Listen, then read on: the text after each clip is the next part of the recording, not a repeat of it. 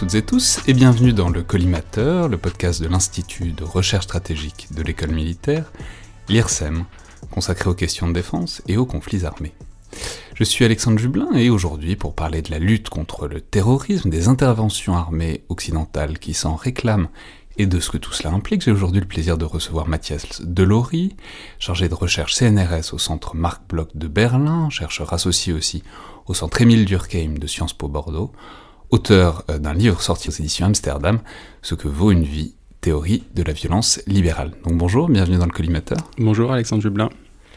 Alors, on, est ici pour parler de cet ouvrage qui est extrêmement intéressant de sciences politiques, qui, qui est tiré de votre habilitation à diriger des recherches, je crois, et on pourrait le ranger, euh, alors à la fois dans la catégorie des War Studies, même si c'est un domaine qui est un peu flou euh, dans le paysage universitaire français, et en même temps euh, dans celle des études critiques, au sens où vous y portez un regard assez acide sur l'usage de la force ou de la violence, c'est selon, par les démocraties libérales, sur les raisonnements et sur les justifications qui sous-tendent cet usage, et sur ce que tout cela implique.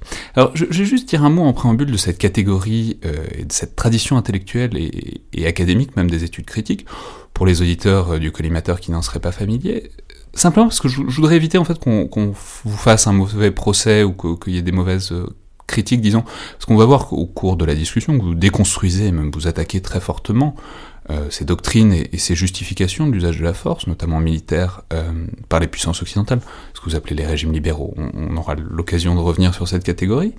Et euh, je, pense qu'en écoutant la discussion, certains auditeurs pourraient avoir une réaction un peu réflexe, qui peut aussi parfois me passer par la tête en, en lisant certaines études comme ça, qui serait de dire, bon bah, ils critiquent beaucoup, euh, mais qu'est-ce qu'il propose à la place? Il faut bien faire quelque chose, il pourrait être plus constructif au lieu de, sonner la charge comme ça. Donc je, pense qu'il est important de préciser dès le départ que c'est pas le propos des études critiques, euh, de proposer des espèces d'alternatives de politique, publique euh, qui soient directement applicables, au sens où l'universitaire, le chercheur critique n'est pas un décideur politique, c'est pas le même rôle. Et donc c'est pas ce qu'il faut chercher dans ce genre d'ouvrage une sorte de mode d'emploi alternatif euh, de politique étrangère, mais euh, c'est une critique qui permet d'interroger, de faire réfléchir et, de faire retour sur ce qu'on fait, sur de grands phénomènes politiques et de société, comme par exemple euh, la lutte contre terroristes, notamment à l'étranger, pour éventuellement, à terme, influencer et infléchir les, orientations des décideurs politiques et ou militaires. Bref, c'était une parenthèse et un préambule peut-être un peu long, mais je voulais éviter qu'on parte sur un contresens, parce que je pense que ça peut alimenter euh, un débat de qualité et tout à fait productif pour tout le monde. Mais encore faut-il, alors d'une part, réfléchir ensemble et, pas s'ignorer, ce qui n'est pas toujours gagné dans ce domaine particulier, et par ailleurs, euh, savoir vraiment ce que chacun essaye de faire pour ne pas partir sur des incompréhensions mutuelles. Donc, une fois que tout ça est dit et posé, j'aurais aimé peut-être que vous nous expliquiez le, projet et le cadre euh, de cet ouvrage en nous dépliant peut-être ce sous-titre qui, peut avoir l'air un peu cryptique euh, au premier abord, Théorie euh, de la violence libérale. Alors qu'est-ce que vous entendez par là? Quel, était, disons, l'angle de cette étude? D'abord, merci pour l'invitation. avant de répondre à, votre question, peut-être juste une parenthèse sur les approches critiques. Je suis tout à fait d'accord avec la présentation que, vous en faites. Moi, je, je pense que je formulerais euh, cependant les choses un peu différemment. Il, me semble qu'il y a deux euh, attitudes intellectuelles intéressantes euh, du point de vue des sciences sociales. C'est la distinction qu'un chercheur en relations internationales qui s'appelle Robert Cox faisait entre la problem solving theory et la critical theory, ce qui veut dire en, bon français les théories appliquées et les théories critiques. à mon avis, ce sont deux démarches également intéressantes. Euh, la première, elle consiste à répondre de manière intelligente à des questions que se pose le, pouvoir. Et la seconde consiste plutôt à interroger les questions que se pose le, pouvoir. Deux approches euh, complémentaires. Une illustration que donnait Robert Cox euh, à l'époque, c'était la question de l'économie verte ou du développement durable dans les années 80. C'était une question que se posaient pas les gouvernants euh, dans les années 80. Ce sont les approches critiques qui ont amené cette question. Euh, c'était une manière de décentrer le regard. Donc voilà. Donc on aura compris que c'est résolument dans la deuxième catégorie, donc la, théorie critique, c'est-à-dire moins interroger vraiment comment résoudre les problèmes, par exemple les apories ou les blocages, en l'occurrence des interventions militaires extérieures occidentales, que euh, de poser la question de pourquoi on les fait et de comment est-ce qu'on en vient à poser le problème comme ça, comment est-ce qu'on en vient à cette situation, disons. Voilà. C'est un ouvrage qui s'inscrit dans le, la perspective des approches critiques, effectivement. Je pose des questions qui ne sont pas des questions posées euh, par le discours euh, dominant. Il y a quelques éléments quand même en conclusion qui peuvent, à mon avis, avoir une application. Bien sûr, on y reviendra nécessairement.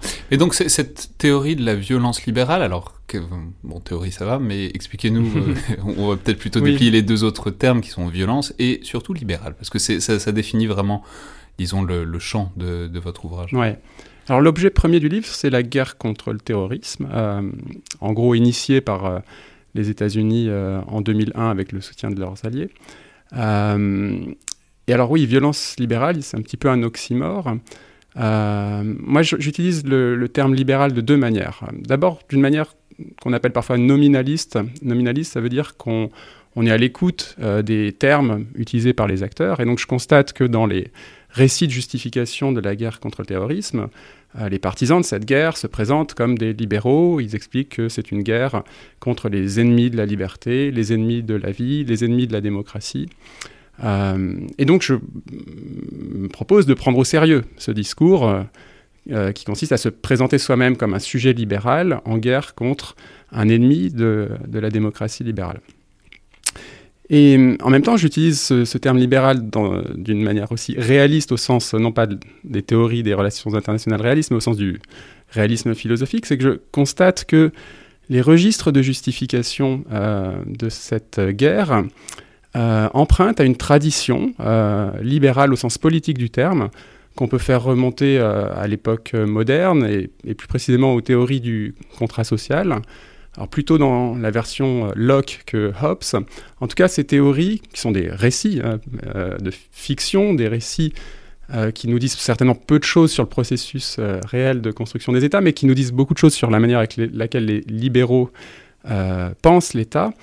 Les libéraux pensent l'État comme une solution au problème du crime une solution au problème du crime. C'est-à-dire, oui, c'est ça, on peut, vous y avez fait référence en disant que c'était un peu un oxymore, c'est-à-dire il y a cette idée, alors cette fiction, en tout cas cette idée dans la théorie libérale que le libéralisme et le côtoiement en tout cas de régimes libéraux, de sociétés libérales, permet, si ce n'est concrètement, en tout cas à terme, d'éliminer la guerre, d'éliminer le conflit, d'éliminer même euh, la violence.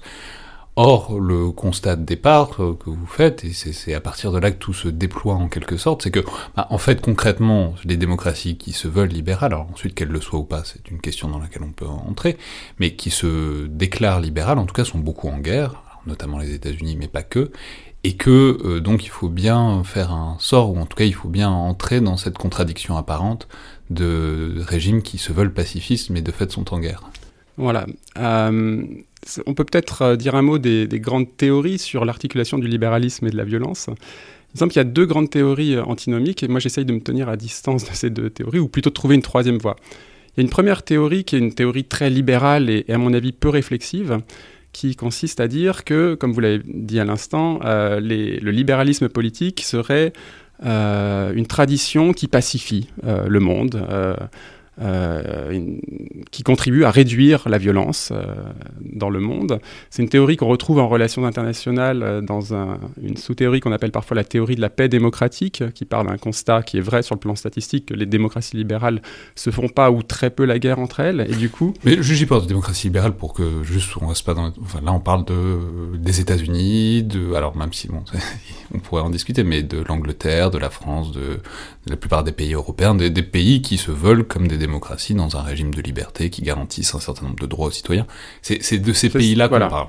Oui, donc c'est une catégorie qui est discutée, parce qu'on peut toujours euh, dire que il y a plutôt un, panel de gris entre, euh, entre les dictatures et les démocraties libérales. Mais on peut aussi se mettre d'accord sur des indicateurs, euh, pluralisme politique, élections libres, etc. Et à ce moment-là, effectivement, les pays que vous avez cités sont plutôt classés du côté des démocraties libérales.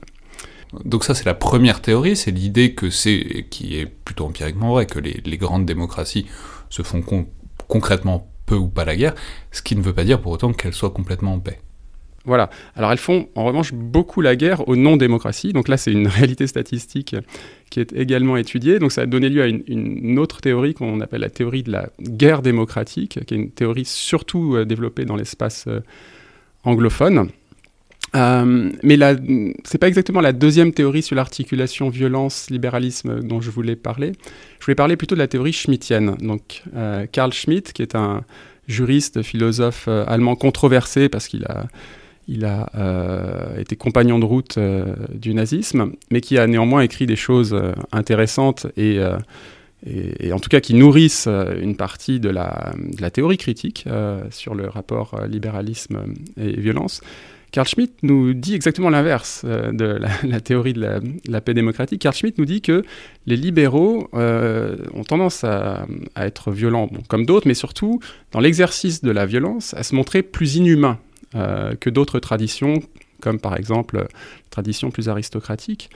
Et l'argument de Carl Schmitt, c'est que les libéraux ont un horizon humaniste et cosmopolitique, et donc ils prétendent faire la guerre au nom de l'humanité, et quand on prétend faire la guerre au nom de l'humanité, on a tendance à catégoriser l'ennemi comme un ennemi de l'humanité.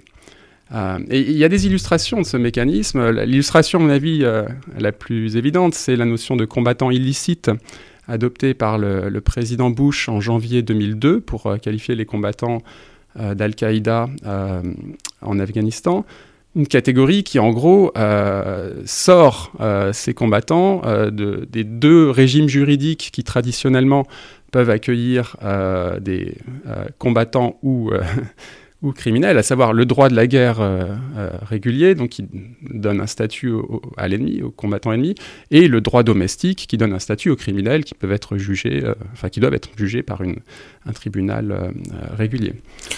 précisons simplement que vous n'êtes pas pour autant du point de vue, vous adoptez pas particulièrement le point de vue schmittien, c'est simplement on peut tempérer une théorie avec l'autre et donc en arriver à cette espèce de moyenne voie que vous essayez de trouver de comment caractériser cette violence euh, concrète des pays libéraux qui, a, qui existe, qui a certains côtés euh, qui, peuvent euh, donner, qui peuvent, en tout cas qui peuvent faire penser à la théorie schmittienne, sans pour autant y adhérer complètement. Voilà, donc moi je propose une troisième voie que j'emprunte à, un philosophe qui s'appelle Walter Benjamin, dans un texte célèbre, souvent cité mais rarement lu, euh, Walter qui s'intitule Critique de la violence, Walter Benjamin constate que euh, les libéraux en fait ont un rapport ambivalent avec la violence. Euh, et moi je crois beaucoup en cette idée. Je pense que les libéraux conçoivent la violence comme un problème, et donc ils ont tendance à la catégoriser comme un crime et à réfléchir à des solutions politiques pour arrêter le crime. Euh, et en même temps, nous dit Walter Benjamin, les libéraux n'ont pas trouvé d'autres solutions en dernière instance, quand la diplomatie a échoué, quand le droit euh, n'est pas respecté, euh, que la violence pour arrêter la violence. Et donc les libéraux appellent en général cette violence qui arrête la violence criminelle, ils l'appellent plutôt la force. Et tout le, le sujet de mon livre, c'est de réfléchir sur cette notion de force et sur les effets qu'elle peut produire en termes d'euphémisation de la violence que j'appelle libérale. Alors, non seulement d'euphémisation de la violence, mais euh, aussi la question corollaire que vous étudiez beaucoup et qui va vraiment avec, c'est la question de la représentation qu'on se fait de l'ennemi. Puisque pour euh, euphémiser la violence, c'est-à-dire pour la réduire, pour ne pas la regarder directement en face. C'est important de ne pas regarder directement en face euh, les personnes sur qui elle s'exerce. Et donc c'est vraiment très important cette idée, cette ambition de poser cette question de la représentation, de la représentation qu'on est obligé de se faire pour euh, pouvoir ensuite euh, s'autoriser tout ce que ça implique de traiter un, un ennemi comme tel. Simplement, la, question, euh, juste pour rester un peu plus sur le mot libéral, donc là, on, a vraiment l'idée qu'il s'agit d'une tradition philosophique qui aussi mm. euh, qui se voit dans un certain nombre de régimes politiques. Mais vous étudiez, vous êtes politiste, vous étudiez des pays euh, concrets, réels, qui ont des idées mais qui, qui, qui agissent géopolitiquement. Qui est-ce que vous mettez derrière ce label? Quels sont les pays, disons, que vous étudiez à ce titre, qui sont engagés, donc on l'a compris, dans la lutte contre terroristes moi, je me suis intéressé à la guerre contre le terrorisme initiée par les États-Unis euh, en 2001, même si on pourrait dire qu'elle a commencé dans, les années 1990, mais en 2001, il y a, clairement une accélération. Euh, et donc c'est une, coalition finalement à géométrie variable. Si on prend l'exemple de la France, la France a participé à, la guerre euh, en Afghanistan, à, peu près toutes les opérations dirigée par les États-Unis, à une exception hyper importante, euh, la guerre d'Irak entre 2003 et 2014. exception hyper importante parce que cette guerre d'Irak a causé bah, plus de dégâts peut-être que, que beaucoup d'autres opérations. donc moi je m'intéresse à ce que j'appelle ici les pays de l'espace euro-atlantique. En gros c'est l'Europe et l'Amérique du Nord à géométrie variable, encore une fois, en fonction des opérations. Et sachant qu'il y a des alliés périphériques euh, qui ne sont pas toujours libéraux d'ailleurs, par exemple l'Arabie saoudite, le, Qatar. Euh, Israël est aussi euh, un allié sans être exactement dans l'espace euro-atlantique. Voilà les pays sur lesquels j'ai voulu travailler. L'Australie aussi. Enfin, c'est là que bon, Euro-Atlantique est un peu problématique parce que l'Australie est pas est un allié euh, hmm. direct de ce, cet ensemble stratégique, sans être évidemment dans. Mais disons qu'il y a une institution qui donne un petit peu de chair à cet espace. Elle s'appelle l'Organisation du traité de l'Atlantique Nord. Euh, euh, et, voilà un petit peu le, le, le, le cœur, même si le, noyau c'est Washington. Oui, mais alors c'est intéressant. Alors, c'est-à-dire, une des questions qui se pose derrière ça, et pour commencer peut-être à vous pousser un petit peu là-dessus, c'est l'unité, ou du moins la continuité, mm. du coup, que vous posez derrière le mot libéral, au sens où beaucoup de ce que vous prenez en compte, vous l'avez dit, concerne euh, donc beaucoup de la politique américaine post-11 septembre, et notamment, on en reparlera, mais il y a tout un volet, un pilier vraiment de, de, votre enquête qui est sur les, sur les politiques d'interrogatoire, voire de torture euh, américaine, et là, du coup, ça pose, ça pose des questions sur le fait que vous étudiez un groupe unifié, parce que même s'il y a des similarités sur certains volets de l'action militaire, même s'il y a des alliances géostratégiques qui sont objectives, il y a aussi certaines choses qui sont très propres à un contexte politique et idéologique états-unien, qui euh, n'engagent pas forcément l'ensemble de ce bloc libéral que vous, vous identifiez, et qui, du coup, est forcément aussi un peu pris quand même par capillarité dans, la critique que vous faites des actions contre-terroristes américaines. Vous avez raison. Euh, j'ai choisi, c'est un choix qui peut se discuter, euh, mais j'ai choisi d'essayer de donner une image euh, globale de, de cette guerre. plutôt que de m'intéresser à toutes les différences, à toutes les spécificités. Je pense qu'il y aurait un autre livre à écrire, ou peut-être existe-t-il, sur une approche française de la guerre contre le terrorisme qui serait différente de l'approche états-unienne. Donc je suis 100% d'accord avec cette objection. Simplement, ce sont des choix, euh, des choix de connaissances. Hein. Et je pense qu'il est aussi intéressant de se donner euh, euh, une, représentation de ce qu'il y a de commun, finalement, au-delà des différences entre tous ces pays qui, vous avez raison, sont différents, ont des traditions différentes, et même en termes d'actions guerrières concrètes, des règles d'engagement différentes. Et donc, pour comprendre ce qu'il y a de commun, moi j'ai choisi de regarder deux cas, a priori hyper différents. Euh, donc les deux cas que j'ai regardés, c'est la politique d'interrogatoire renforcée euh, mise en place par les États-Unis en 2002, donc que d'autres appellent torture, euh, y compris le Sénat états-unien aujourd'hui. D'un côté, donc on est dans un moment paroxystique en 2002-2003, donc après, après le 11 septembre. Et puis par ailleurs, dans la torture, il y a un, rapport au corps entre entre les bourreaux et les victimes, si l'on veut, qui est, euh, concrètement, les victimes sont dans les mains des, bourreaux.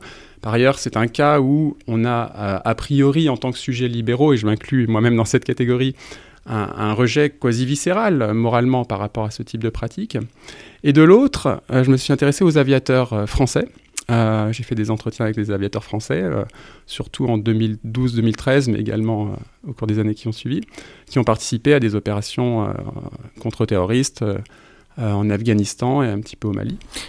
c'est très intéressant parce que c'est un double prisme qui est totalement, enfin vraiment à deux pôles opposés du spectre qui euh, du coup élimine euh, aussi toute une continuité, parce que les armées occidentales font plein de choses, sont sur le terrain euh, de plein de manières différentes. Et donc quel sens vous trouviez au recroisement de ces deux pôles extrêmes que sont les bombardements, l'action aérienne et la torture américaine? Bah, Justement, les, bombardements aériens français sont a priori ultra différents de la politique d'interrogatoire renforcé.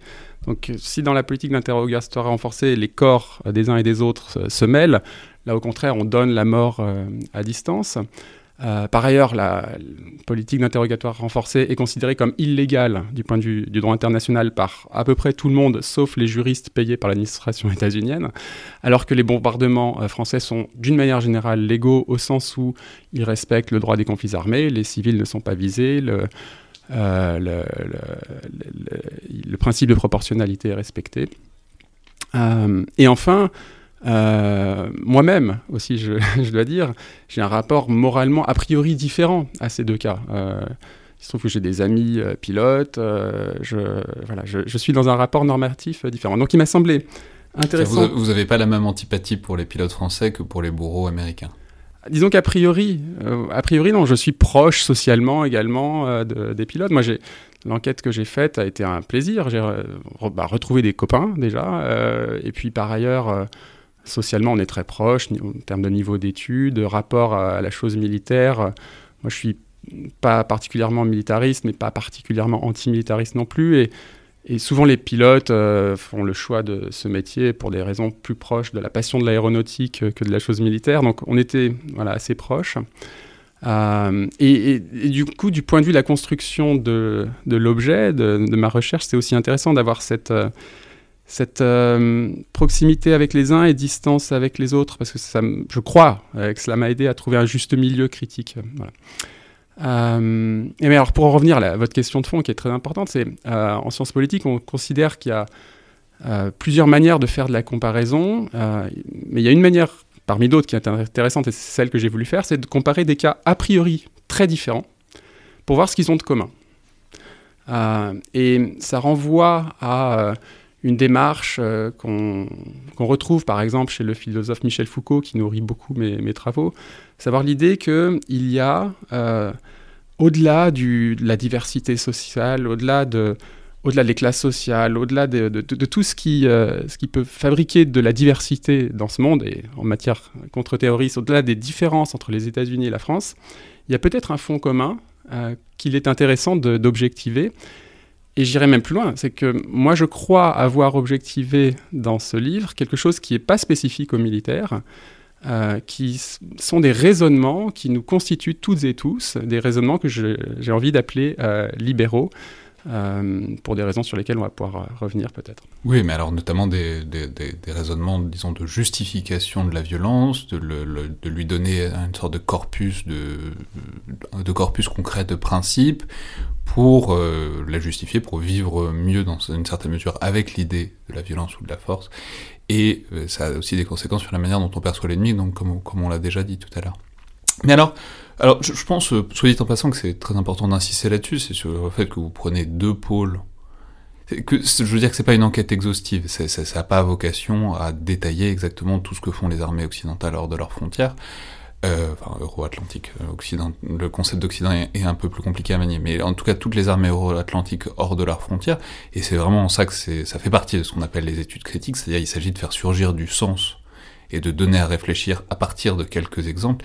Il ne s'agit pas de faire un bilan total et globalisant de euh, l'action militaire euro-atlantique, enfin disons des démocraties libérales dans le monde depuis depuis 2000. Euh, simplement, j'ai quand même euh, aussi euh, interrogé le, corpus d'une autre manière, d'un autre angle. C'est pourquoi ne pas... C'est-à-dire, c'est du point de vue comparatiste, en, en, quelque sorte, parce que les régimes libéraux sont pas les seuls à faire du contre-terrorisme. Il y a d'autres puissances qui sont d'ailleurs pas forcément culturellement très loin. Il y a la Russie, il y a la Turquie, qui font du contre-terrorisme et qui, soit dit en passant, le font souvent avec disons, des, une tolérance aux victimes collatérales qui est euh, bien supérieure à ce que font les régimes que vous étudiez. Donc, en quelque sorte, pourquoi, euh, pourquoi ne pas les inclure, ou en tout cas les, les, introduire dans la réflexion, au sens où, bah, du coup, on a l'impression que ce que vous identifiez, c'est une particularité vraiment euh, occidentale et libérale absolue, alors que bon, il y, y, a des choses similaires qui sont ailleurs dans le monde, disons. Oui, alors elles sont similaires, mais à mon avis, elles sont aussi différentes, pour la raison que vous avez indiquée. Euh, en sciences politiques, on parle parfois d'une manière libérale de faire la guerre. C'est un petit peu ce dont je parle dans mon livre. Hein. Une manière libérale de faire la guerre, c'est-à-dire que euh, les démocraties libérales font la guerre de plusieurs manières, et il y a toute une critique de la guerre contre le terrorisme qui insiste sur les pratiques illibérales des démocraties libérales. Donc, euh, autrement dit, les, les, frappes de drones illégales, les assassinats ciblés, euh, des massacres ou des complicités de massacres euh, qui peuvent être euh, commises. C'est-à-dire en quoi les armées libérales dérogent à leurs principes Voilà, donc il y a toute une littérature là-dessus, qui est une littérature plutôt d'inspiration schmittienne, qui est une littérature qu'on retrouve aussi dans de nombreux essais. par ailleurs, des militants anti-impérialistes reprennent à leur compte cette idée. Donc il y aurait une manière illibérale de faire la guerre que les démocraties libérales utiliseraient parfois. Et je pense que dans cette caractérisation de la guerre contre le terrorisme, il y a un petit peu, on a vu le souvenir des guerres coloniales. Euh, peut-être euh, que, vos auditeurs connaissent la, notion d'ennemi complémentaire chez Germaine Tillon. Germaine Tillon, pendant la, guerre d'indépendance algérienne, disait en gros que euh, il y avait du terrorisme d'un côté et de la répression qui ressemblait beaucoup au terrorisme de l'autre. Donc il y a un petit peu cette image que euh, bah, les terroristes, ce seraient nous, euh, nous les, euh, les, guerriers du contre-terrorisme. C'est-à-dire que pour combattre le terrorisme, il faudrait s'autoriser le même genre de choses que s'autorise le terroriste, et, et qu'en cela, les armées libérales deviendraient illibérales. Exactement. Donc d'où l'insistance sur les assassinats ciblés, sur les, les, formes les plus paroxystiques de la torture, etc. Et moi, ce que je veux dire dans mon livre, c'est que, bon, certes, ça existe, euh, c'est une partie de la guerre euh, contre le terrorisme menée par les démocraties libérales, mais il y a une autre partie, qui est cette manière libérale de faire la guerre, qui est respectueuse concrètement du, du droit des conflits armés, au sens où les, euh, les civils ne sont pas visés, et où la violence est proportionnelle à l'effet militaire recherché. et mon argument, c'est que cette violence-là, elle est souvent appelée force, et donc euphémisée, et elle passe sous les radars de la critique. Euh, et donc moi j'ai voulu euh, lui redonner son nom de violence, non pas pour la condamner moralement, parce que la condamnation morale de la violence n'a pas d'intérêt euh, particulier, mais parce que je pense qu'il est important de ne pas euphémiser sa violence pour, savoir, pour mieux évaluer sa justesse ou pas. Petite parenthèse, puisqu'on est à, l'école militaire, moi, je, pense que les procédés d'euphémisation de la violence sont beaucoup plus forts dans le monde civil que dans le monde militaire, par ailleurs. Hein. les pilotes que j'ai interviewés euh, sont en général assez conscients de, ce qu'ils font. Hein.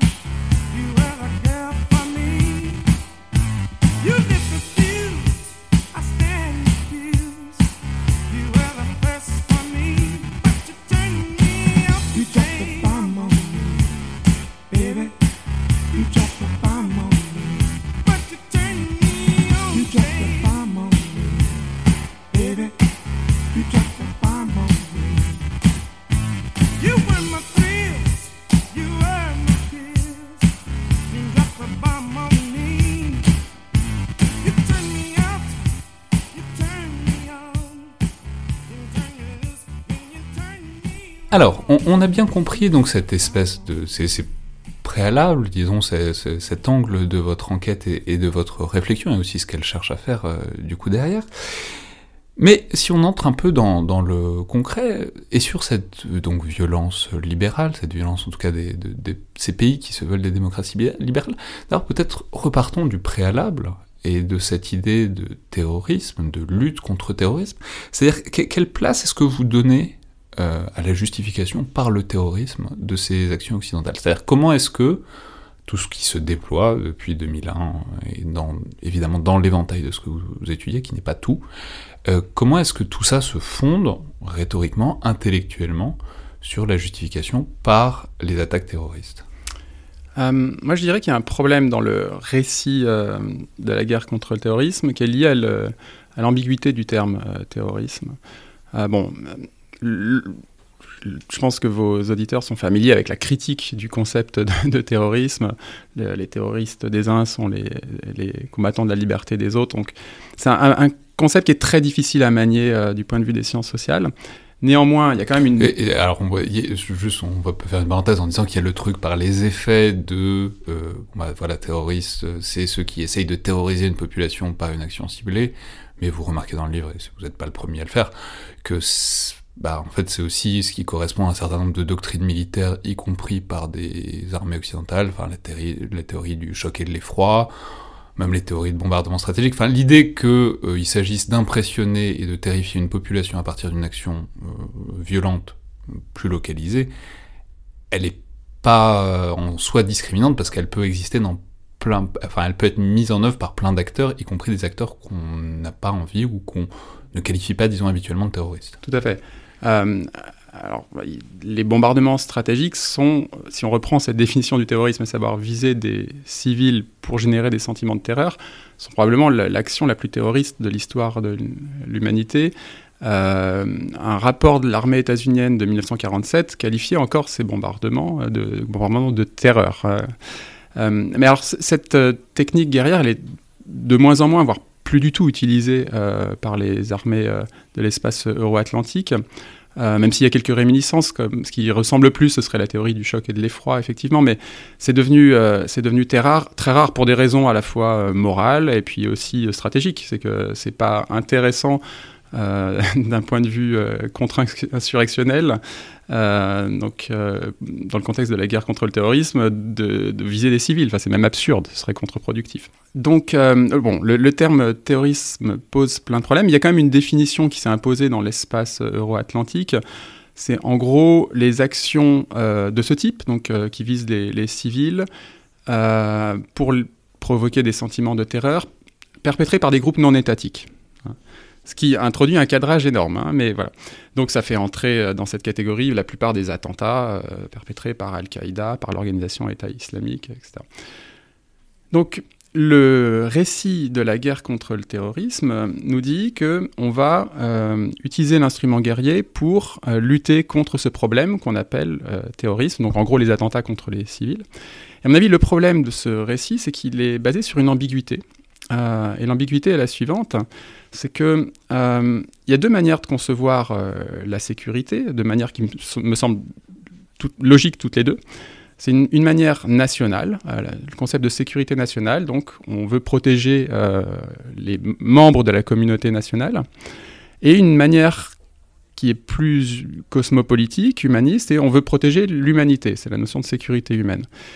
Et Donc pourquoi est-ce qu'on combat les terroristes? Est-ce que c'est parce qu'ils nous ont attaqués, nous, démocratie occidentale, ou est-ce que c'est parce que ce sont des acteurs fondamentalement mauvais qui euh, touchent, y compris et premièrement les pays où ils sont implantés, parce qu'on peut rappeler que l'immense majorité des victimes euh, de terrorisme le sont évidemment hors des pays occidentaux, le sont dans les pays où généralement les, occidentaux finissent par intervenir, parce que c'est les pays où ces organisations terroristes-là, terroristes, on a compris que c'était compliqué, mais mmh. voilà, sont implantées. Tout à fait. Euh, et donc, le problème dans le récit de la guerre contre le terrorisme, c'est que ces deux registres sont toujours mélangés. Euh, et moi, je plaide, c'est un peu une euh, des, propositions pratiques que je fais malgré ma démarche critique, moi, je plaide pour une séparation de ces deux registres. et je pense que c'est intéressant de séparer ces deux registres parce que si le but, c'est de protéger les membres de la communauté nationale des attentats, la guerre est un instrument absurde. Euh, et contre-productif. Et ça, on, peut le montrer euh, très facilement. Il y a énormément d'études statistiques qui ont été réalisées.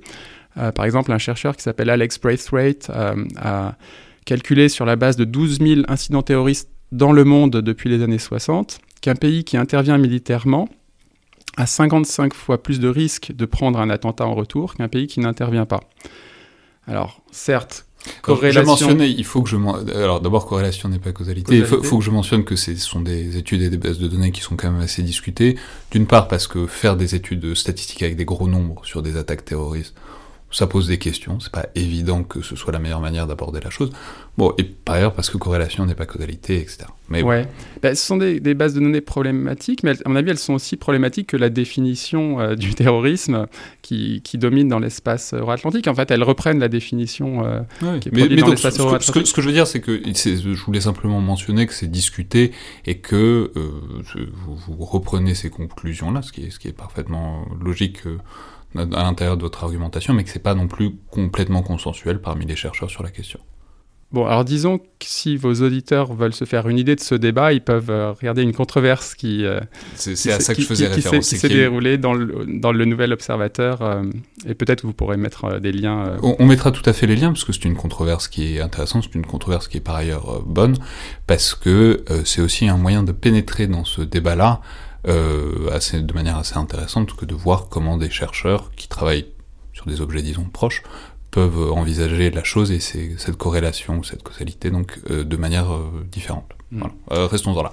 Mais, mais, mais, donc, c'est très intéressant, cette, voilà, cette idée que Bon, si, en, tout cas, et il y, y, a autre chose qui est en tout cas plus objective, qui est que, d'une certaine manière, les interventions militaires occidentales à l'extérieur font plus de victimes euh, dans l'absolu que euh, l'action terroriste initiale elle-même. Si on prend un point de vue parfaitement quantitatif, c'est vrai que bah, l'action armée extérieure de ce que vous appelez les démocraties, enfin de, ces armées libérales, voilà, fait à plus de conséquences à tous les niveaux euh, imaginables que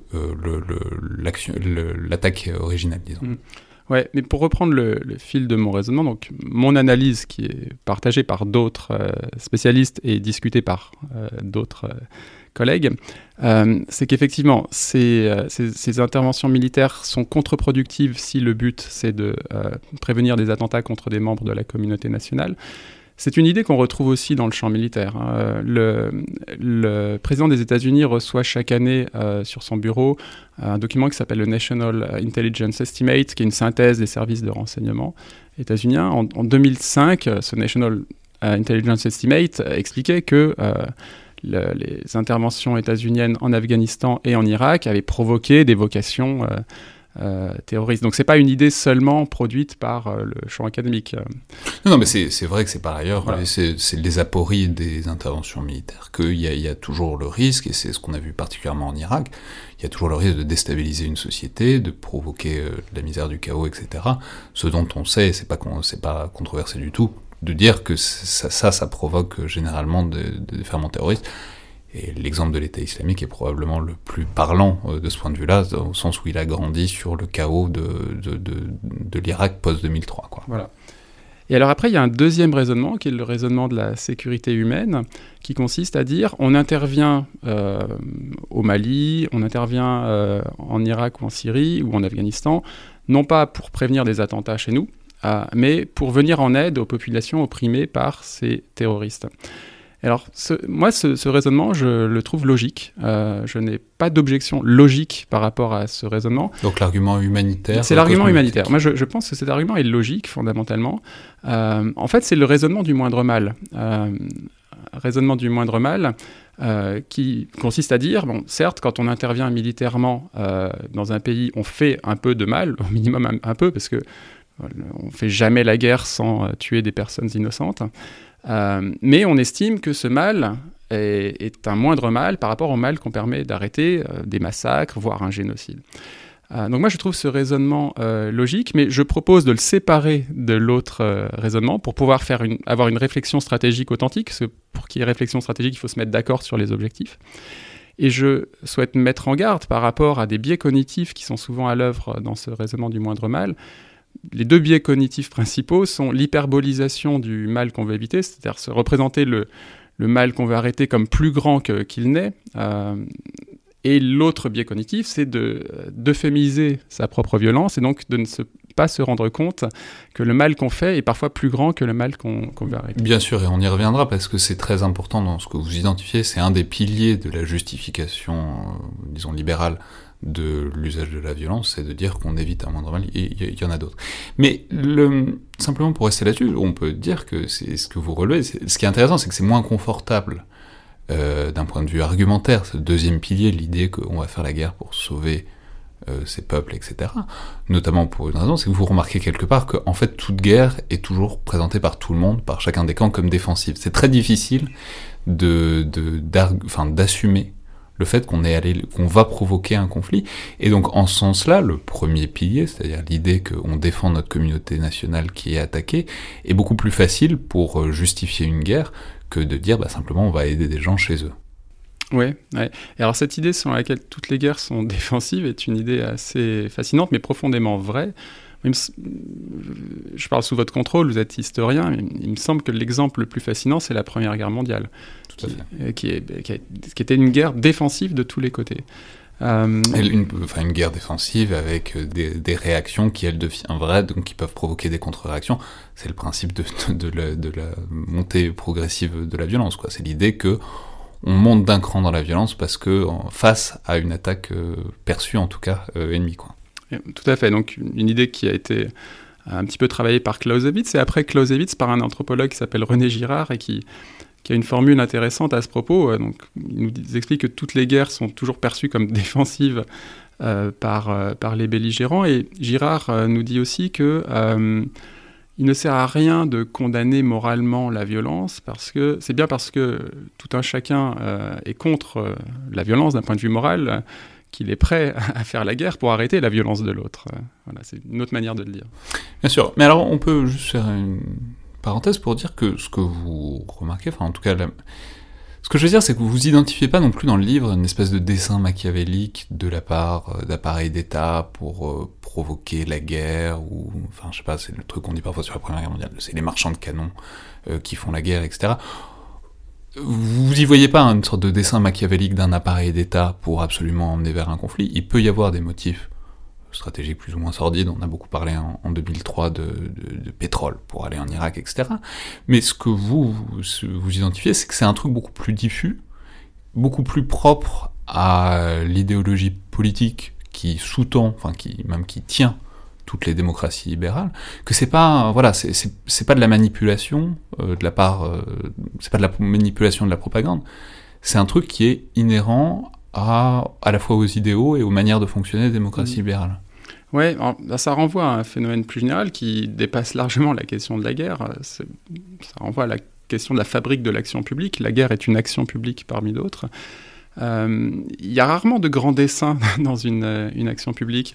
En fait, il y a toujours des intérêts divergents. Euh, si on prend l'exemple de la guerre d'Irak de 2003, une action publique parmi d'autres, euh, bah, il y avait certainement des intérêts en termes de, pétrole. C'est vrai que la firme Halliburton, qui a obtenu pas mal de contrats euh, était proche euh, de, du, gouvernement états-unien à l'époque. Même chose pour la firme Bechtel, euh, une firme d'ingénierie qui a eu plein de contrats pour la reconstruction de l'Irak. on peut aussi imaginer que le président Bush avait son propre agenda en termes de, peut-être de prestige ou des signaux à envoyer à son opinion publique après le 11 septembre, deux ans après le 11 septembre. Bref, une action publique met toujours en branle différents intérêts. Euh, et ces différents euh, intérêts euh, peuvent converger vers un récit de justification qui, en l'occurrence, est le récit de la guerre contre le terrorisme, et qui est, à mon avis, un récit qui convient de prendre au sérieux. il y a une formule qu'on utilise parfois en référence à un, historien que vous connaissez mieux que moi, Paul Venn. L'expression de Paul Venn, c'est les Grecs croyaient-ils en leur mythe? En sens politique, on utilise cette formule pour parler des mythes d'action publique.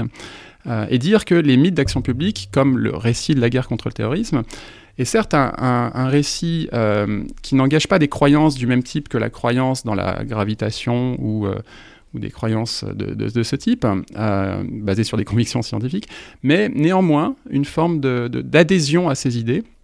Alors pourquoi il y a une adhésion C'est-à-dire, c'est la différence entre une, analyse euh, d'une action publique, une analyse politique, et une théorie du complot. C'est-à-dire, c'est pas, euh, voilà, c'est pas euh, des gens qui se réunissent dans un sous-sol pour euh, manipuler la société mondiale, etc. C'est simplement, bah voilà, il y a des intérêts qui convergent, qui parfois l'emportent, parfois l'emportent pas. Euh, D'ailleurs, on fait jamais l'histoire des groupes d'intérêts qui ne réussissent pas. Mm -hmm. C'est une autre question. Et donc, c'est voilà, c'est euh, il faut pas le penser comme euh, une machination sordide qui réussirait. Il y a peut-être un peu de ça dans l'intention de certains acteurs, mais en tout cas, c'est pas ça qui fait que ça emporte le morceau. Ce qui emporte le morceau, c'est le fait que ça s'inscrit dans une manière de penser plus générale, et c'est en cohérence, disons, avec une manière de fonctionner qu'ont les sociétés libérales, dont il n'y a pas un acteur qui l'influence décisivement, quoi. Non, il y a, bon, les sciences sociales ne voient pas de complot, enfin elles n'en trouvent pas. euh, et euh, effectivement, donc des intérêts divergents qui sont amenés à travailler ensemble et qui se racontent une histoire. Et donc c'est cette histoire que je, que je prends au sérieux dans ce livre parce que c'est une histoire, euh, on va peut-être y revenir, qui ne se joue pas seulement au niveau des discours de justification des guerres, mais euh, qu'on retrouve dans les pratiques guerrières, les routines, les technologies militaires même qui sont, utilisées. Mais alors, du coup, commençons peut-être par nous attarder là-dessus, sur euh, cette justification interne, donc ces mécanismes de justification de la violence libérale tels que vous les identifiez. Après, on parlera des biais, en tout cas de, la manière dont elle fonctionne qui est, plus discutable. Mais en tout cas, la justification explicite euh, de cette violence libérale, vous la, vous, vous la, vous l'analysez autour de trois grands pôles euh, que je vais vous laisser déployer, qui sont la licéité, la maîtrise et la proportionnalité. Donc expliquez-nous ça, c'est-à-dire comment est-ce que comment est-ce que les sociétés ou les armées libérales se racontent l'histoire de leur de la justification de leur propre violence? Hmm.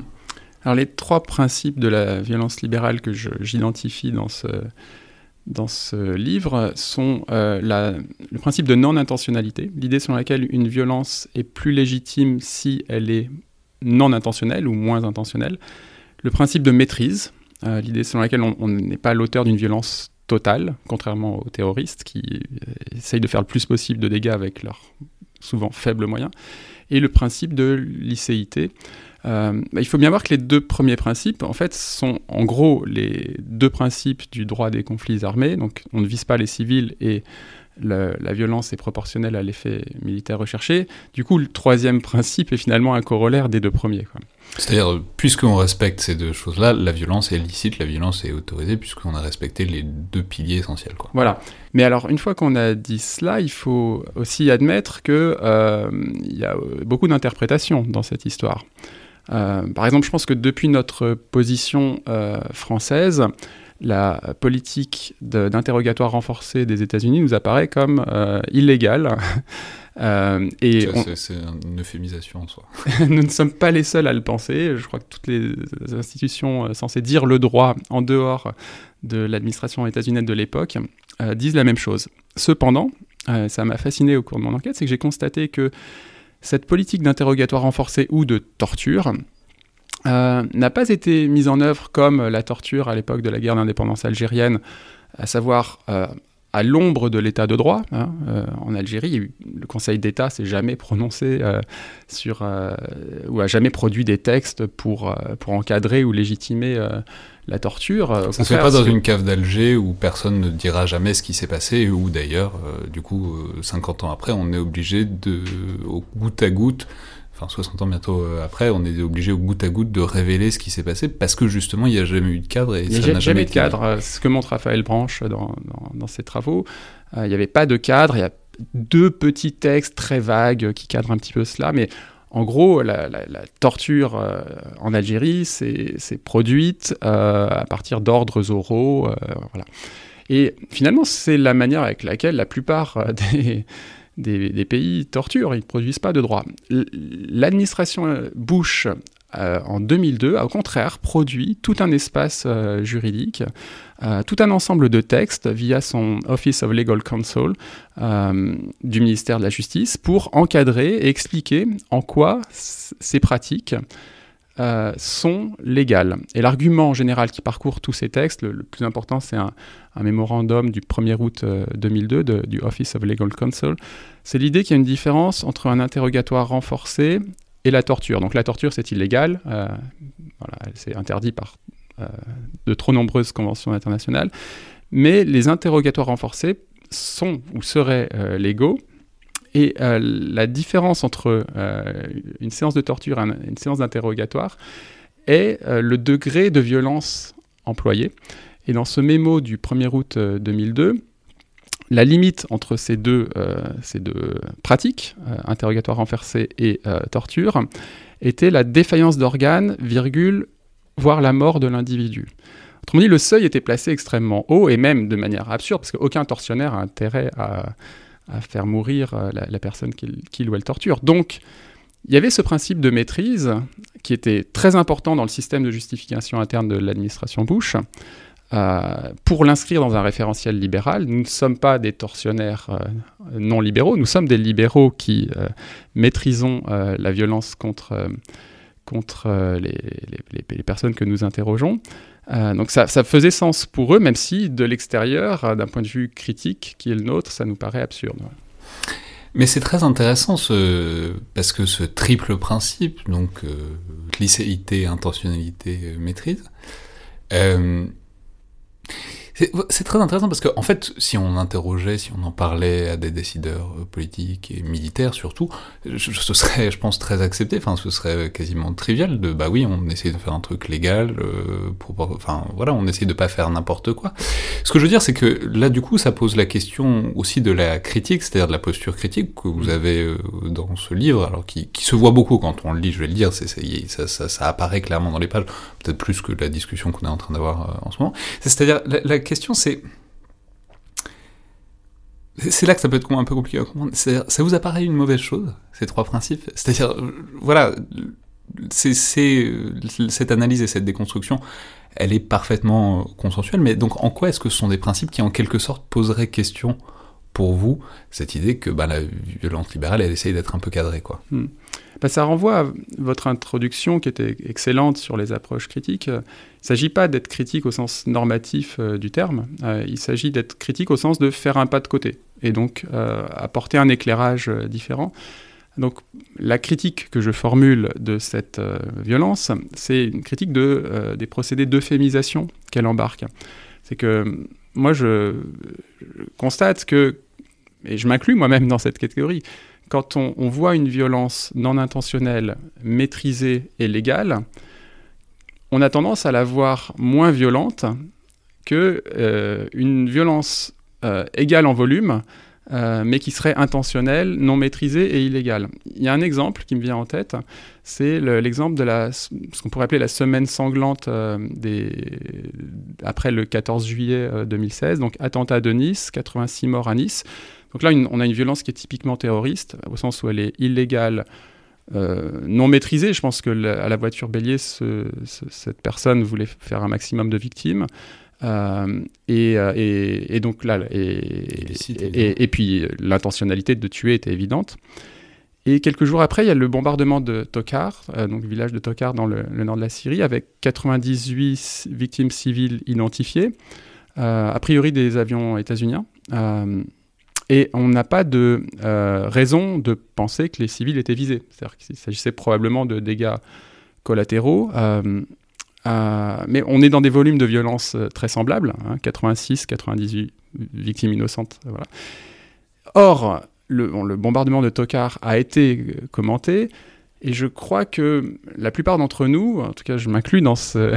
je vous, pouvez m'inclure aussi tout à fait. Voilà, je, je pense que la plupart d'entre nous avons vécu avec horreur les attentats de Nice, avons entendu parler de l'attentat de Tokar et avons pas du tout les mêmes réactions par rapport à ces... De l'attaque de Tokar. Oui, pardon, euh, de l'attaque. Euh. C'est un plus intéressant. Mais oui, avons pas, notamment en termes de personnification des, des victimes civiles, etc. Voilà. Et, et, juste pour finir, euh, mon argument c'est que c'est probablement pas lié au fait que, en tant que Français, nous sommes plus proches des victimes de Nice que des victimes syriennes. Je pense qu'il y a bien sûr cet élément, hein, ça c'est incontestable. Mais je crois qu'il y a aussi quelque chose qui est de l'ordre de euh, notre rapport à la violence, comment la violence est perpétrée.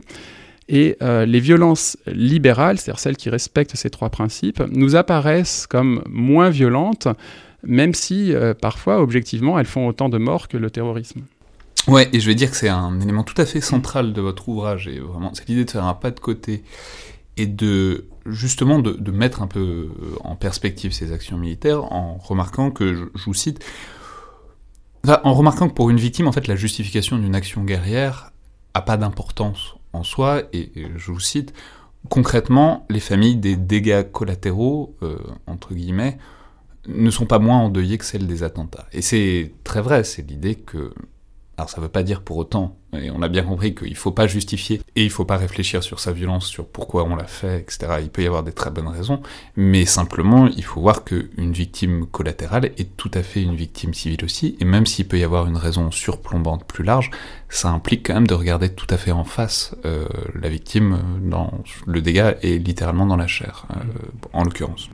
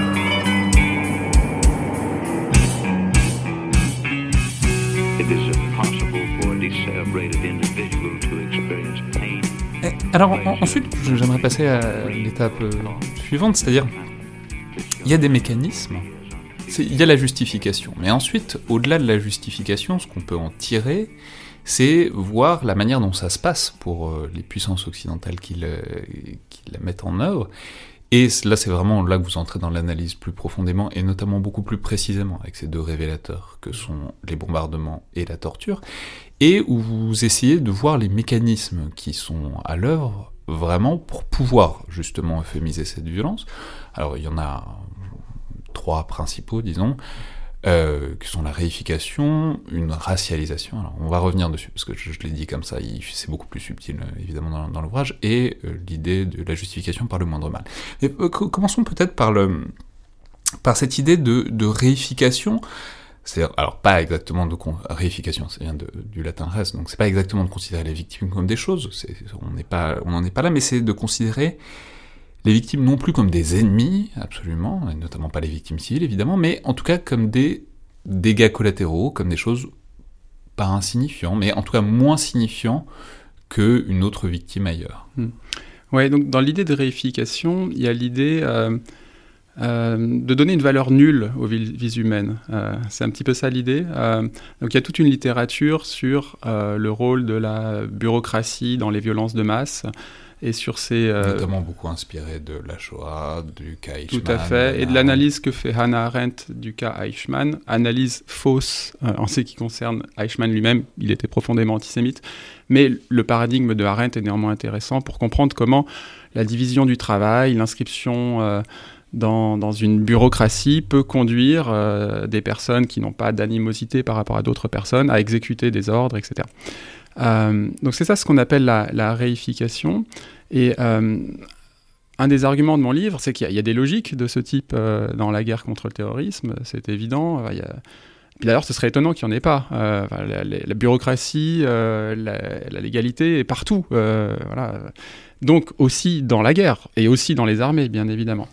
mais, la, bureaucratie, essayons de lui donner quelque chose d'un mhm. peu concret, c'est par exemple bah, pour ce que le cas de la torture que vous prenez, c'est il n'y a pas un bourreau qui torture un suspect à Guantanamo. C'est très séquencé, c'est une division du travail, il y a plein d'interrogateurs différents, ce qui fait qu'en quelque sorte, par l'inscription de l'action dans un cadre bureaucratique, disons, en fait, ça permet que personne ne voit vraiment l'ensemble du tableau et l'ensemble de la violence. Voilà. Euh, une division du travail euh, extrême. Un détenu pouvait être interrogé par un officier de renseignement qui utilisait le répertoire, euh, qui était autorisé à utiliser le répertoire des techniques d'interrogatoire jusqu'à, par exemple, la, la, technique numéro 15. Il y en avait 35 dans un premier temps. et puis, si le détenu ne parlait pas, ben, on, le donnait à un autre officier d'enseignement habilité à torturer un petit peu plus, à interroger un petit peu plus fort. Et donc, cette, euh, cette, division du travail faisait que les interrogateurs, euh, slash tortionnaires selon les perspectives, euh, n'avaient pas de vision d'ensemble de la violence subie par le, détenu, et donc pouvaient se représenter leur violence comme une quasi-non-violence.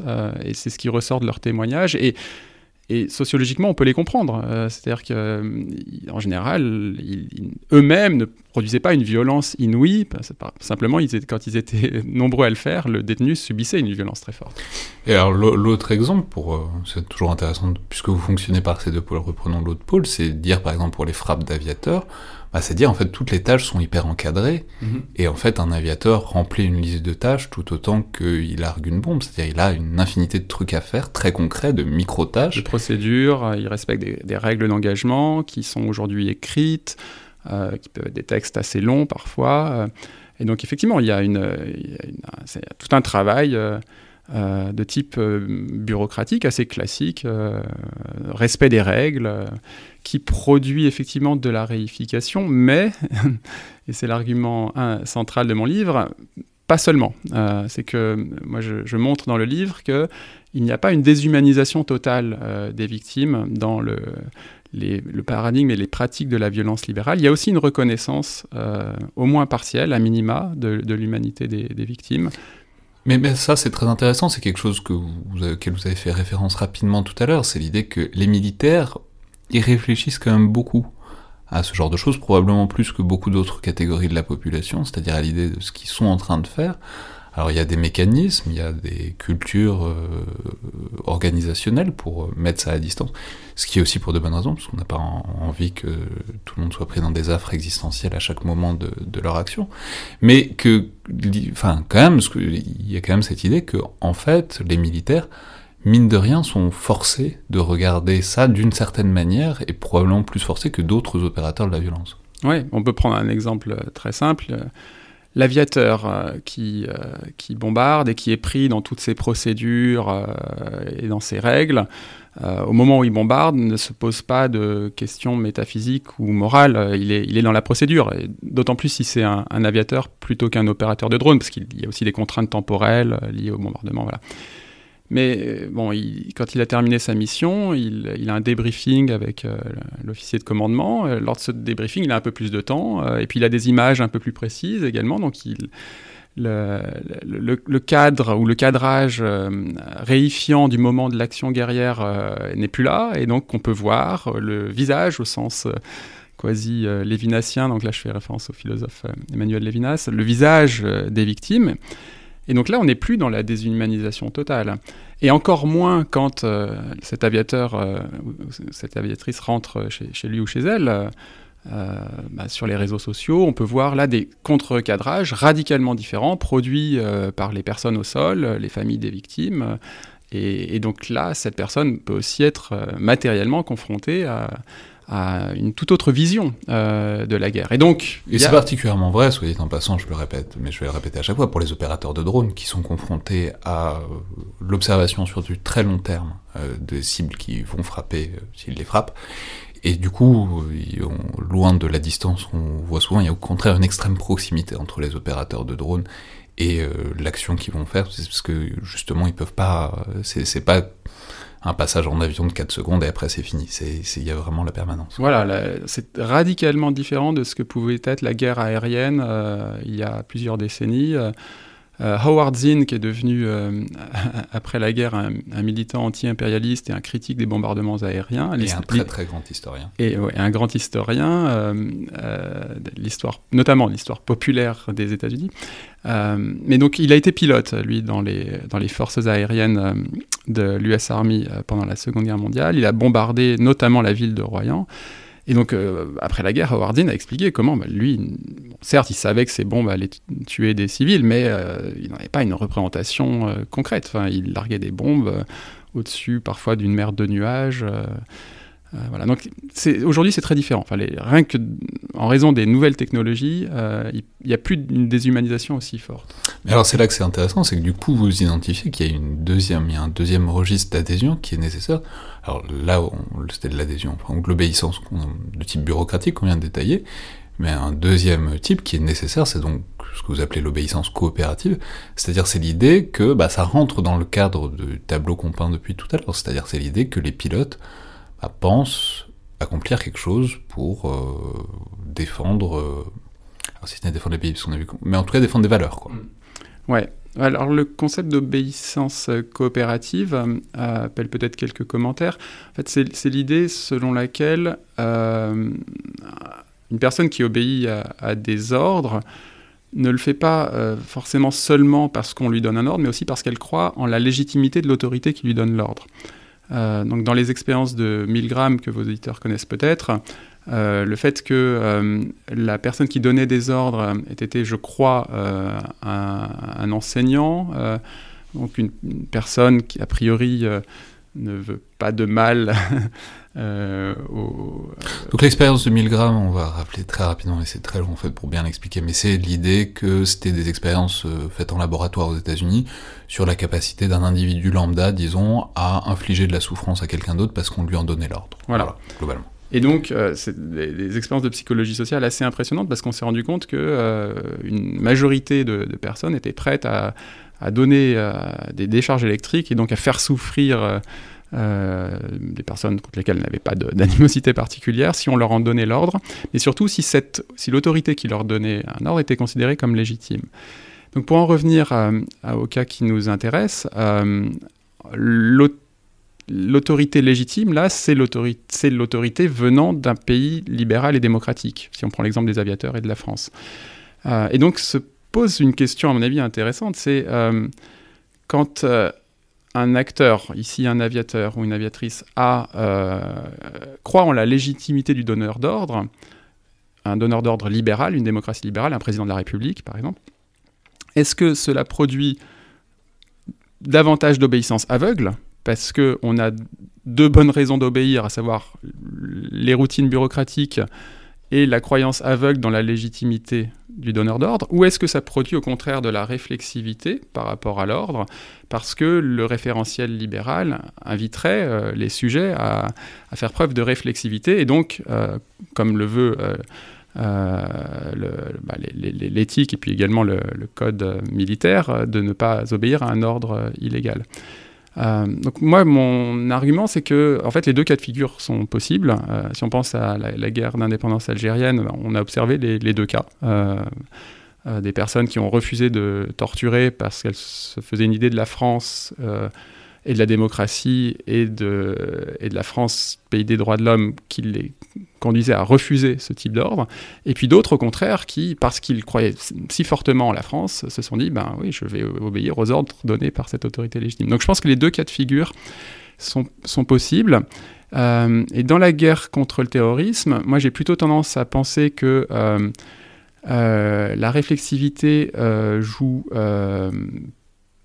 peu, non pas que les, les, exécutants de cette guerre ne soient pas réflexifs, c'est pas mon propos, mais euh, en fait on leur donne pas d'ordre euh, illégaux. Enfin, on n'a aucun intérêt à leur en donner. On, encore une fois, pour faire la guerre au terrorisme, on n'a aucun intérêt à aller balancer une bombe au milieu d'un Et par ailleurs, tout, et tout ça est assez cadré pour euh, des, des très bonnes raisons. Voilà, pour des raisons à la fois morales, mais aussi stratégiques. Euh, c'est la, la, guerre contre-insurrectionnelle. On n'a aucun intérêt à viser les civils, on n'a aucun intérêt à provoquer une violence disproportionnée. Au contraire, on a tout à fait intérêt à maîtriser la violence. Du coup, je, voilà, je, pense qu'il y a peu de bonnes raisons de penser euh, qu'on donnerait des ordres euh, illégaux euh, aux soldats français ou autres. Alors, puisqu'il faut maintenant avancer, donc on a compris ce premier pôle, ce premier phénomène, qui est un phénomène qui, de manière différente, selon des processus très variables, amène en tout cas à ne pas euh, considérer les victimes en tant que telles, à part entière, à ne pas les regarder totalement en face. Et un deuxième phénomène qui est intéressant dans ce, dans ce processus de féminisation de la violence, qui dérive un peu de cette réification, ce que vous appelez une racialisation euh, de la violence. Alors, je, je, je, quand même que c'est pas ce qu'on pourrait penser que c'est, c'est-à-dire vous vous attachez. Il s'agit pas de dire que euh, la guerre contre terroristes aujourd'hui est raciste euh, et violente de la même manière que les guerres, par exemple, les bombardements dans les années 20 en Syrie, enfin que la plupart des guerres coloniales l'ont été. C'est pas du tout votre propos.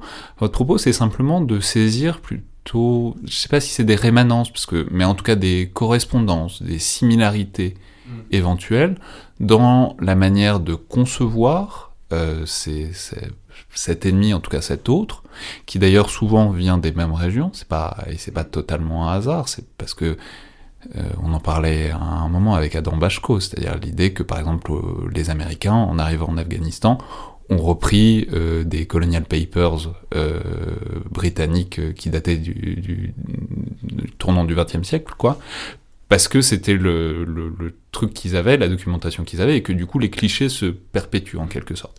Mais donc c'est l'idée que, voilà, il y a des processus qui rappellent dans une certaine mesure euh, l'époque coloniale, et qui du coup ne peuvent pas ne pas interroger puisque ça concerne globalement les mêmes espaces. Ouais.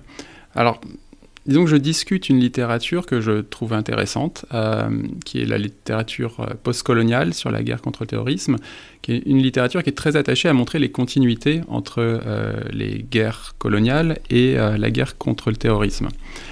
Alors, c'est une littérature intéressante, mais à mon avis qu'il faut interroger. Le gros problème de cette littérature, c'est qu'elle a tendance parfois à sauter de l'analogie à l'idée de continuité. or, je crois que d'un point de vue logique, on peut facilement se mettre d'accord sur le fait que euh, bah, certes, il existe euh, des euh, continuités dans le temps, mais il faut essayer de comprendre comment elles se produisent, ces continuités. Et là, les sciences sociales nous disent que les continuités euh, ne se produisent que s'il y a reproduction, euh, soit des représentations, soit des pratiques. C'est-à-dire que euh, la, la, la, perception d'un militaire, par exemple britannique, si jamais il est en Irak, par exemple dans des opérations contre l'État islamique, c'est pas la même chose que les administrateurs coloniaux en Irak dans les années 20. Ces pays ne voient pas la chose de la même manière. En théorie, ça peut être la même chose, mais, c'est assez peu probable. Ouais. parce que pour, qu'une, pour que le passé voyage dans le temps, euh, ce que Max Weber appelait les interactions diachroniques, bah, il faut de la répétition. Euh, mais quand il y a de la répétition, il y a toujours de la traduction. Euh, donc c'est en fait très peu probable. et donc si on, applique cette grille de lecture à la question du racisme, moi je crois que les théoriciens libéraux des relations internationales ont raison de souligner qu'il y a quand même une rupture historique avec la décolonisation. C'est savoir que les formes les plus les plus biologisantes, les plus grossières du racisme euh, n'ont plus leur place dans l'espace public. Euh, donc là, il y a une rupture qui génère forcément des, traductions, euh, au minimum des traductions. Mais en même temps, moi, ce que j'explique dans l'ouvrage, c'est que à l'époque coloniale, il y avait aussi un, un racisme, ou plutôt une vision différentialiste et hiérarchisante du monde, qui ne se basait pas sur des critères biologiques, mais plutôt sur des critères culturels. C'est ce que euh, Edouard Saïd a appelé l'orientalisme.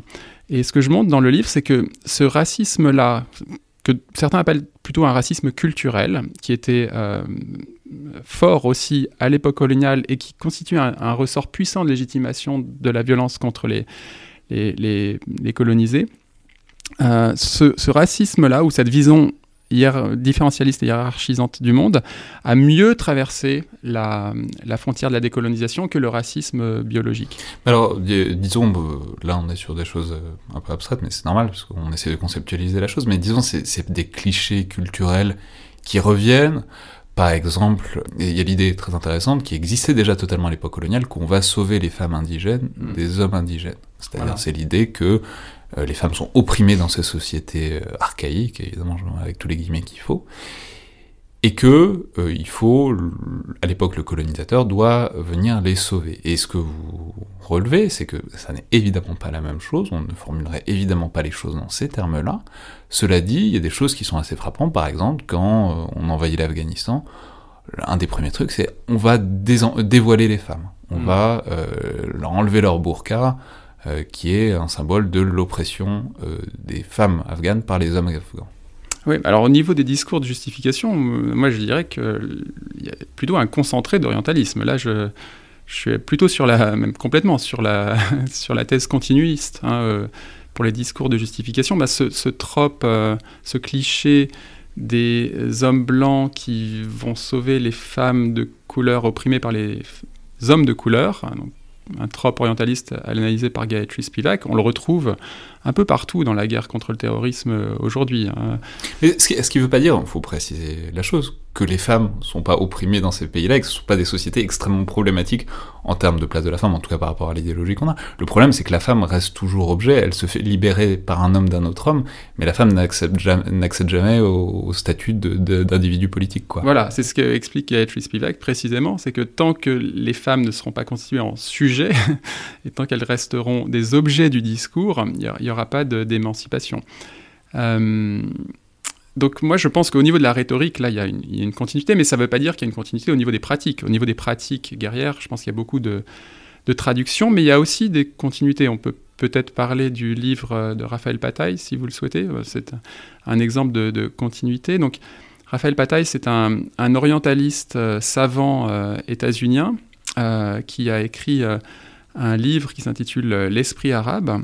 ce livre est un, un concentré de clichés euh, orientalistes sur euh, les Arabes, Euh, donc l'ensemble des mondes arabophones sont subsumés dans cette catégorie l'arabe ou les arabes. et par ailleurs, il donne une, vision de, ce monde arabe, puisqu'il parle de, ce monde au singulier, comme, de manière typiquement orientaliste, comme n'évoluant pas historiquement, comme figé, etc. Et, avec, reprend- avec- avec des stéréotypes sur aussi, et c'est pour ça qu'on va voir que c'est important, sur la manière dont les Arabes pensent, sur euh, les- leurs tabous, etc., de manière complètement unifiée. C'est-à-dire, c'est en quelque sorte, on pénètre dans la tête de tous les Arabes d'un coup. Quoi. Exactement. Et alors, il se trouve que ce livre a été, euh, a été utilisé par l'armée états-unienne euh, avant la guerre euh, en Irak pour, pour la formation de- des, des recrues qui partaient en Irak et au- aussi pour la formation des interrogateurs, notamment pour la, prison d'Abu Ghraib. Et, euh, ces séances d'instruction, donc, qui s'appuyaient sur certains euh, chapitres du livre, lui-même, il est pour rien, il est mort euh, avant. Mais donc, on donnait lieu à des pratiques concrètes. Par exemple, je pense que vos auditeurs et auditrices ont en tête certaines des photos des mauvais traitements subis par les prisonniers d'Abu Ghraib. Donc la plupart de ces photos, qui sont, dans- on en a un nombre in- incroyable. hein, le magazine euh, Salon, le site euh, web Salon en a publié 1325. Euh, donc montre souvent des, des- détenus en position euh, d'humiliation, souvent dénudés, euh, obligés à pratiquer des, pratiques souvent homosexuelles. Donc ça faisait référence à un chapitre du livre sur le prétendu rapport complexé des Arabes à la sexualité. Donc là, l'idée, c'était euh, qu'en humiliant ainsi euh, euh, les détenus et en les photographiant, on pourrait constituer un stock de photos pour les faire chanter, etc. Et on pourrait aussi les préparer aux séances d'interrogatoire.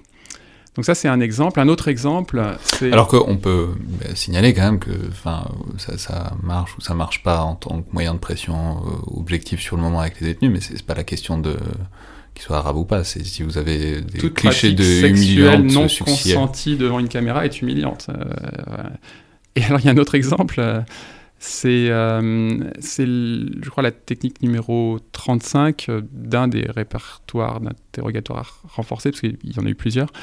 Euh, C'était l'idée que les Arabes ont une peur phobique des chiens, euh, et donc en utilisant des chiens pour... lors des moments de conditionnement des détenus, c'est-à-dire pour les préparer aux interrogatoires, on, parviendrait à briser leur personnalité et donc on faciliterait la, tâche des interrogateurs. Ce qui explique pourquoi on voit souvent des chiens euh, dans les photographies euh, euh, publiées. euh, c'est Ah. pareil, c'est amusant. euh, bah, euh, moi aussi, enfin, j'ai pas particulièrement peur des chiens. S'il y a un berger allemand qui m'aboie euh, Voilà. et qui me monte les dents, je, je vais pas être bien non plus. Enfin, c'est là, enfin, c'est c'est là que la racialisation est intéressante parce que c'est euh, ce que je veux dire, c'est que concrètement, c'est probablement vérifié pour les examinateurs qui se disent bon bah ça marche. Ça marche pas du tout parce qu'ils sont arabes, ça marche parce que c'est terrifiant Voilà. dans l'absolu Judith Butler, la philosophe états-unienne, qui a ironisé sur, euh, sur la, pauvreté anthropologique de cette source, parce qu'effectivement, toute personne humiliée sexuellement et euh, face à un berger allemand euh, réagirait probablement de la même manière. Alors il faut enfin, on est obligé d'a- d'avancer vite, on pourrait y passer des heures, mais je sais que vous avez un train, donc il faut que faut qu'on avance. Enfin une troisième rationalisation, on en a déjà fait un peu référence, euh, mais il faut peut-être rentrer un peu plus dans le détail pour terminer. C'est ce que vous avez appelé la rationalisation du moindre mal, qui est un argument très fort, mais qui est pas forcément mauvais en soi, mais qui est l'idée que, ben, en faisant certaines choses, certaines actions militaires extérieures, on euh, éviterait d'autres victimes supérieures. Euh, y a, on peut le dire, il y, a un, paradigme, il y a une image qui est même devenue un mème sur Internet depuis, qui est le, ce qu'on appelle le dilemme du tramway. Alors expliquez-nous ce que c'est. Ouais. Alors, un préalable, peut-être, euh, cette question du moindre mal a été beaucoup travaillée par, euh, par Eyal Weizmann, et je m'inspire beaucoup des travaux d'Eyal Weizmann, enfin, c'est important de le souligner. Oui, alors le raisonnement du moindre mal, d'abord, il fait suite à ce qui précède, c'est-à-dire que dans le livre, je montre que euh, il y a des déshumanisations de type euh, racialisante, il y a des déshumanisations de type réifiante, mais euh, elles ne sont pas totales. Donc il y a aussi en partie reconnaissance de l'humanité des victimes. On l'a dit pour les aviateurs, mais c'est vrai aussi pour les interrogateurs. Et donc, euh, pour le dire autrement, il y a une conscience qu'on fait du mal quand on tue des personnes innocentes. Conscience qu'on trouve chez les aviateurs, chez les interrogateurs. Et chez la plupart des, personnes favorables à la guerre contre le terrorisme, je pense. Euh, et, donc cette conscience qu'on fait du mal est intégrée à un raisonnement qui s'appelle le raisonnement du moindre mal, à savoir l'idée selon laquelle le mal qu'on fait est moindre que le mal qu'on permet d'arrêter. Donc le dilemme du tramway, c'est une illustration un peu idéale typique de cette idée. Donc c'est euh, une expérience de pensée. On imagine euh, qu'un tramway euh, est lancé sur une voie sur laquelle se trouve attachée une personne, ou plutôt cinq personnes. Il y a un système d'aiguillage et sur l'autre voie se trouve attachée une seule personne. Et donc, l'expérience de pensée consiste à se demander euh, si on a le pouvoir d'aiguiller euh, le tramway vers la voie où se trouve une seule personne, est-ce qu'on euh, est capable de le faire? Et donc, ce raisonnement du moindre mal énonce que, oui, d'un point de vue logique et moral, si on intègre cette logique morale utilitariste par opposition à la logique morale manichéenne, bah oui, il faut évidemment, il est préférable de faire euh, une mort innocente plutôt que, que cinq. Et donc ce raisonnement du moindre... c'est là que c'est très intéressant, c'est que, alors je, je, je, sais pour avancer un peu vite, mais ce que vous disiez tout à l'heure, c'est qu'il y a d'abord une hyperbolisation du mal, c'est-à-dire, bon, en quelque sorte, si on reprend ce dilemme du tramway, est-ce qu'on est sûr qu'il y avait vraiment cinq personnes sur euh, la voie sur laquelle était engagé le tramway? Et puis, deuxième chose, qui est euh, euphémisation du mal qu'on fait vraiment, c'est est-ce qu'on est sûr qu'il n'y a qu'une seule personne sur la voie où on dérive le tramway C'est tout le dilemme. En fait, je pense que la, manifestation macroscopique, enfin à grande échelle du raisonnement du moindre mal, c'est typiquement la guerre humanitaire, euh, plus que la guerre contre le terrorisme, puisqu'il y a trop d'ambiguïté dans le terme. La guerre humanitaire, c'est exactement cela, c'est ça le, dilemme. Euh, et donc moi, ce que je montre dans le livre, c'est qu'il y a souvent ces, deux biais, euh, hyperbolisation du mal qu'on veut arrêter et euphémisation du mal qu'on fait. Alors on a parlé de l'euphémisation du mal qu'on fait à travers euh, ces, trois raisonnements de non-intentionnalité, de maîtrise et de licéité. Donc sur, l'hyperbolisation, bah, c'est typiquement l'histoire des colonnes. Donc la colonne de chars qui, qui allait massacrer Benghazi, ou le plus récemment donc les révélations euh, par euh, Jean-Dominique Merchet et d'autres sur euh, la colonne djihadiste qui en fait n'était pas si puissante et n'allait probablement pas prendre Bamako en 2013. Donc dans les récits de justification des guerres humanitaires ou de, des guerres contre terroristes, il y a une tendance à hyperboliser le, mal qu'on veut arrêter. Donc le mal, au sens humanitaire en l'occurrence, hein, donc le mal qui serait fait contre ces populations euh, du Sud. Mais simplement, on peut dire c'est c'est une difficulté essentielle d'un côté comme de l'autre du truc, c'est de faire des scénarios contrefactuels, ce qui est un truc méthodologique très problématique, c'est-à-dire on peut pas savoir ce qui, on peut, on peut faire des univers, on peut faire des expériences de pensée, etc. On ne peut jamais affirmer, euh, on ne peut constater que ce qui s'est passé, pas ce qui aurait pu se passer, et encore même constater ce qui s'est passé, on voit que c'est pas toujours facile à faire. Donc c'est très difficile méthodologiquement, et pourtant on est quand même obligé de le faire concrètement, puisqu'on raisonne euh, au moment où le décideur est dans un éventail d'options, il est obligé de raisonner sur des hypothèses, donc on ne peut pas faire autrement que faire des éventails de possibilités qui après deviennent des scénarios contrefactuel, invérifiable. Ouais. Euh, vous avez raison. Euh, mais on peut aussi réfléchir aux biais cognitifs qu'embarquent euh, certaines rhétoriques. et là, donc, on revient à la question du terrorisme. A, à mon avis, il y a un gros problème dans cette notion. outre le problème de l'ambiguïté que j'évoquais tout à l'heure, est-ce qu'il s'agit de protéger les, membres de la communauté nationale ou des autres lointains? Je pense qu'il est très important de clarifier les choses. Mais il y a un deuxième problème, c'est la logique de la suspicion. Euh, c'est-à-dire que dans les pratiques euh, sécuritaires, euh, le terroriste est vu comme un petit criminel aujourd'hui, mais un gros criminel en puissance. et alors ça, c'est une idée qu'on retrouve notamment dans tous les mémos de l'administration Bush dans les années 2002. c'est ce sont des, c'est un récit qui est très imprégné par des récits de fiction, comme par exemple la série 24 heures chrono que vos auditeurs et auditrices connaissent peut-être. Donc les terroristes, aujourd'hui, n'ont pas commis trop de crimes, ils ont fait un petit attentat ici ou là, mais ils vont peut-être un jour avoir une bombe thermonucléaire, ou ils vont peut-être euh, mettre la main sur des armes chimiques et déclencher. Euh, et donc, à travers cette projection vers le crime qui n'est pas encore advenu, mais qui pourrait advenir, parce on, hyperbolise le mal qu'on veut arrêter.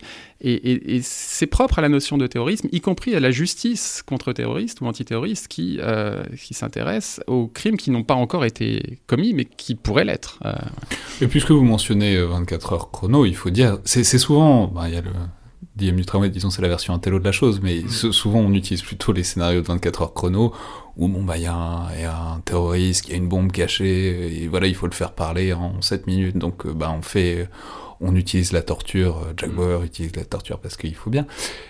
Vous relevez euh, très justement que ça montre toutes les limites de la chose, même si c'est un récit qui permet beaucoup, qui a mm. beaucoup influencé les perceptions. Parce que, à vrai dire, tous les spécialistes de la torture savent très bien que les informations qui sont stockées sous la torture sont très rarement utilisables, en tout cas certainement pas en tant que telles, euh, certainement pas directement opérables.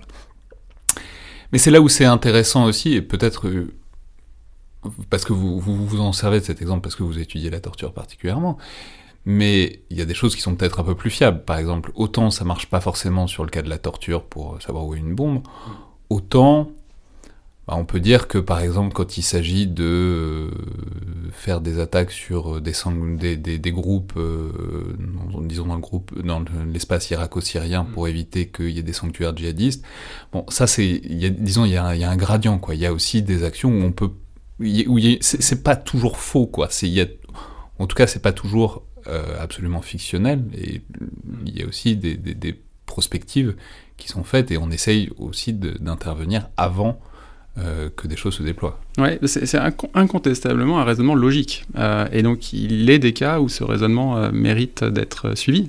c'est incontestable. Et donc, à partir de ça, on peut le répéter, mais je pense que les auditeurs l'auront bien compris. Vous concluez en invitant.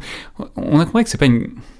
L'ouvrage est très critique en le lisant de page en page, on, le voit.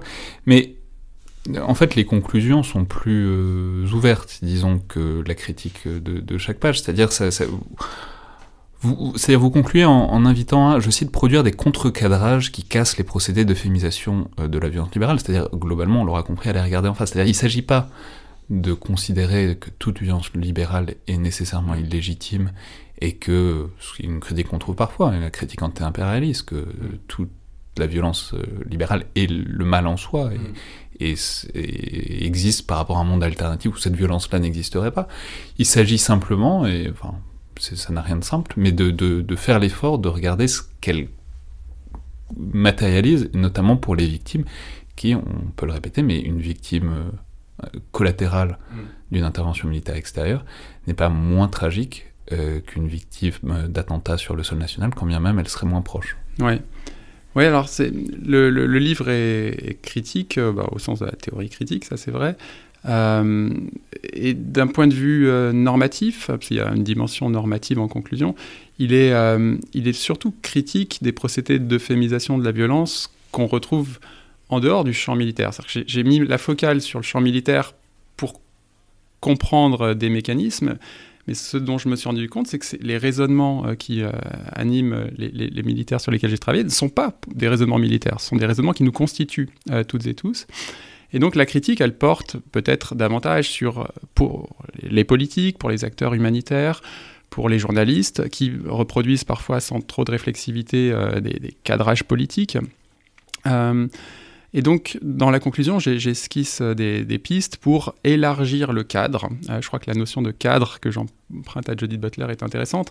Un cadre, ça délimite une certaine réalité, donc ça maintient hors du cadre un certain nombre de réalités. Donc, les dégâts collatéraux, typiquement, euh, dans le discours public, plus que chez les militaires qui savent un peu mieux ce qu'ils font, euh, les dégâts collatéraux sont pratiquement hors cadre. et donc l'idée, c'est d'élargir le cadre et pour comprendre que ces personnes qui ne sont pas tuées de manière intentionnelle et, qui sont tuées de manière légale et qui euh, peuvent être tuées de manière proportionnelle à l'effet militaire recherché, euh, bah, sont, voilà, sont des personnes, elles ont une histoire, elles ont un nom, elles ont une famille.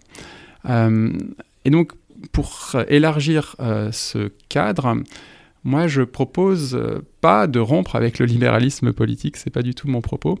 J'ai une section de mon ouvrage sur Albert Camus, euh, le Albert Camus des lettres à un ami allemand. Donc c'est le Albert Camus des années 1943-44 qui me semble être un exemple intéressant de libéralisme critique, au sens de libéralisme réflexif.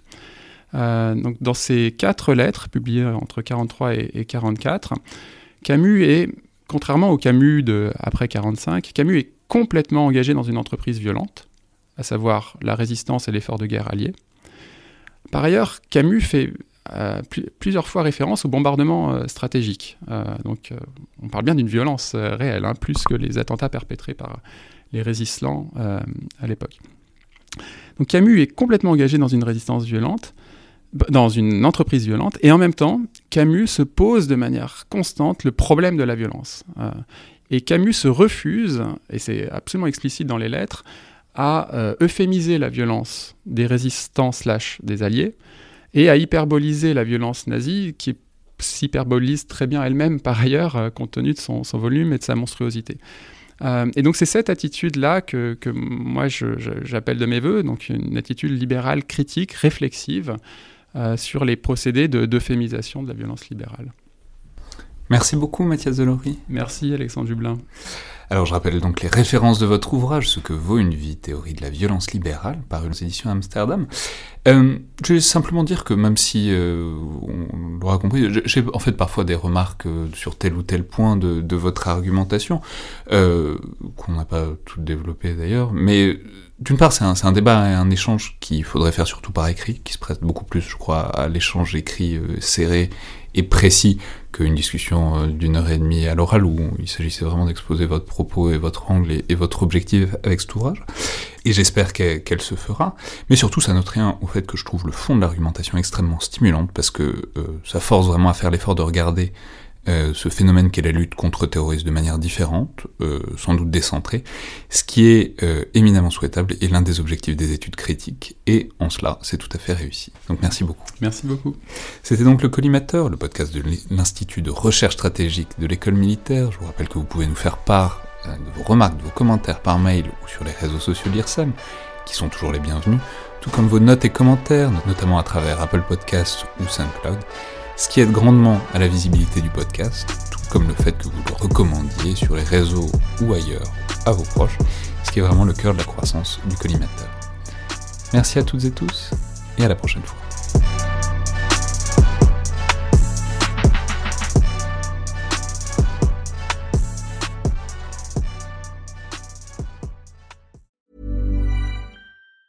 Planning for your next trip? Elevate your travel style with Quince. Quince has all the jet setting essentials you'll want for your next getaway, like European linen, premium luggage options, buttery soft Italian leather bags, and so much more. And is all priced at 50 to 80% less than similar brands.